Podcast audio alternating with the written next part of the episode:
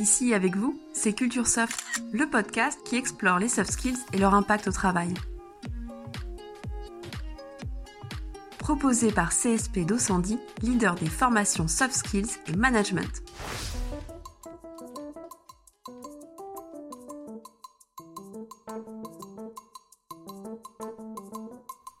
Bonjour tout le monde. Bonjour, bonjour. Vous l'avez compris, on est toujours très poli. Mais oui, c'est important.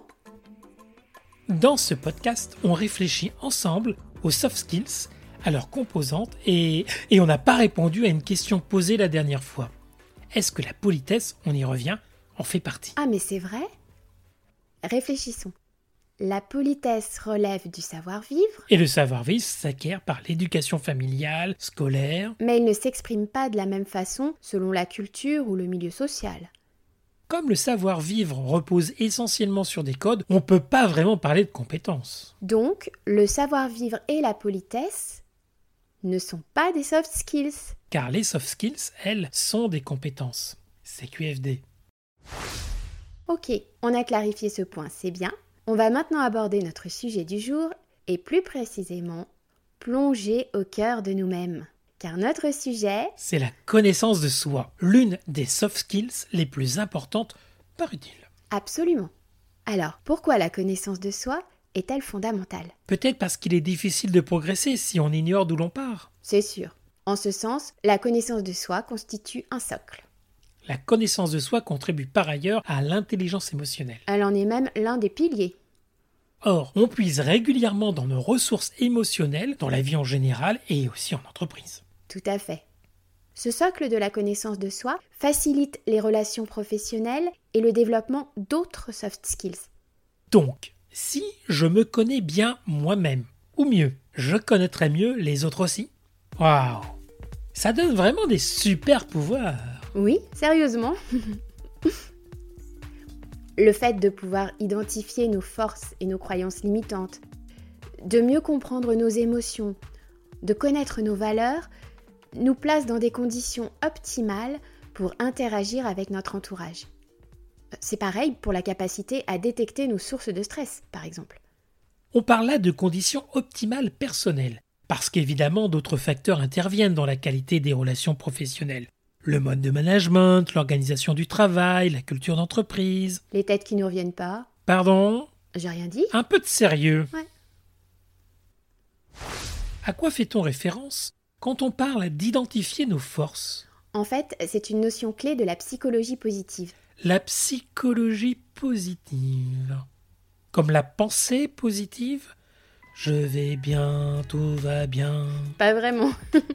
non, la psychologie positive propose de miser sur ce qu'on possède déjà, nos forces, pour stimuler notre potentiel et notre développement pro ou perso. Et pourquoi elle le propose? Parce que mobiliser nos forces nous procure du bien-être, ce bien-être stimule notre engagement, et cet engagement booste nos performances. Un vrai cercle vertueux. Et ces forces sont des soft skills? Oui, oui, pour la plupart. Il y a le plaisir d'apprendre, la communication, la créativité notamment, et aussi l'humour ou l'optimisme.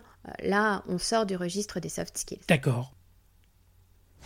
Avec les forces, on se situe dans le champ individuel, alors que l'identification des émotions a un impact sur l'individu, c'est vrai, mais aussi sur le collectif. D'ailleurs, ce qui donne des clés pour mieux se comprendre soi-même et mieux comprendre les autres, c'est surtout l'identification déclencheur des émotions. Et l'identification des besoins que les émotions traduisent.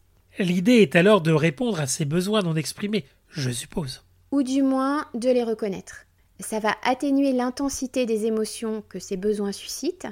Et ça va aussi permettre de revenir à des éléments factuels pour amorcer un dialogue ou pour s'engager sur la voie de la résolution de problèmes si c'est nécessaire. Ok, ok. Je comprends bien l'intérêt de la connaissance de soi en matière de croyances limitantes. Il s'agit de lever ces filtres qui résultent souvent d'expériences préalables compliquées pour élargir notre perception des situations et ne pas se laisser stopper par des obstacles qu'on aurait surestimés. Mais, mais sur les valeurs, je bloque un peu. Chacun de nous sait très bien quelles sont les valeurs qui l'animent. Ah non, non, non, non, pas toujours. On le comprend facilement d'ailleurs. Ces valeurs font en quelque sorte partie de nous, mais on les formalise rarement. Or, une valeur contrariée dans l'exercice de notre fonction risque d'entraver nos résultats et même d'aller jusqu'au stade de, de, la souffrance au travail. Un exemple? Ah, Je cherche. Moi aussi. Ça y est. Bravo Merci. Alors, si je suis attachée à la transparence et à la sincérité des relations, le fait d'évoluer dans un contexte de jeu de pouvoir va me mettre en grande difficulté. On rencontre souvent ce type de situation à l'occasion de transformations majeures dans l'entreprise. Du coup, ce qu'on va qualifier de résistance au changement peut être dû à une valeur que le contexte de transformation heurte. Eh oui. À tous les égards, la connaissance de soi nous permet de mieux cerner nos réactions, d'accéder plus facilement à nos ressources et, si besoin, de mobiliser celles qui peuvent nous être utiles. Supposons que je doive contribuer à un projet dont je ne maîtrise pas tous les champs d'expertise. Si je sais que l'intelligence sociale fait partie de mes forces, je peux comprendre la raison de ma présence. Maintenir l'harmonie au sein du groupe. Et assurer la qualité de la collaboration. Un manager avisé m'a sans doute positionné au sein de l'équipe projet dans ce but précis. Et si j'identifie clairement l'enjeu de ma contribution, cela joue directement sur ma motivation. Qui a parlé de super pouvoir? Ah, je ne sais pas du tout. Mais cette personne avait raison. Cette hein. personne a souvent raison. Et elle se pose une autre question. Comment peut-on agir sur la connaissance de soi?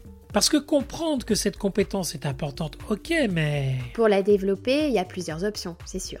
La plus complète passe par un parcours de formation, avec du partage d'expérience, des mises en situation. Et par des séances de coaching aussi? Oui, oui.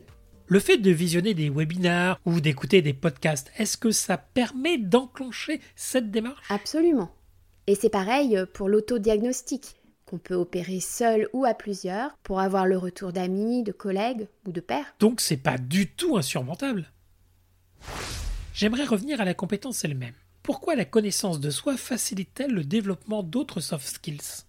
Déjà parce que quand on se connaît bien, on sait comment trouver ses propres ressorts, si ceux suggérés dans le cadre d'une approche euh, générique ne nous conviennent pas.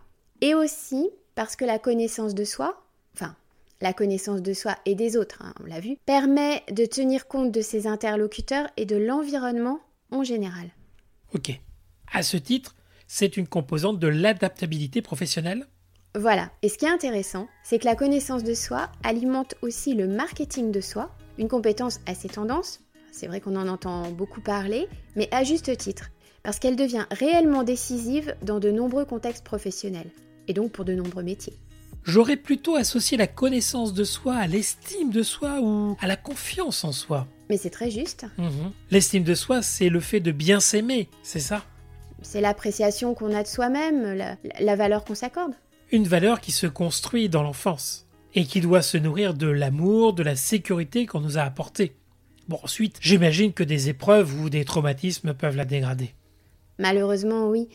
Mais toute estime de soi qui a été altérée, on va dire, peut se réparer.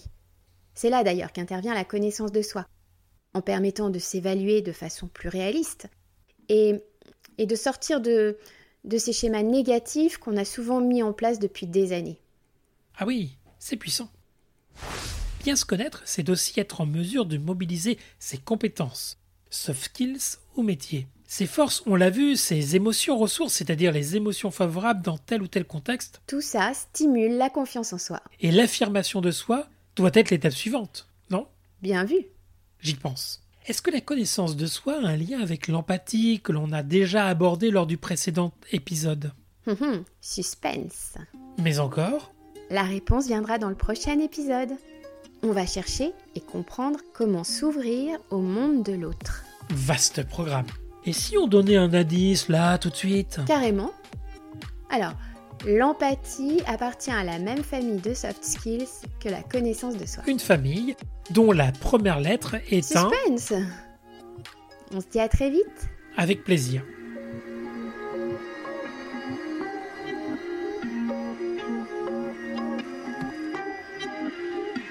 Bon, ben, on va patienter.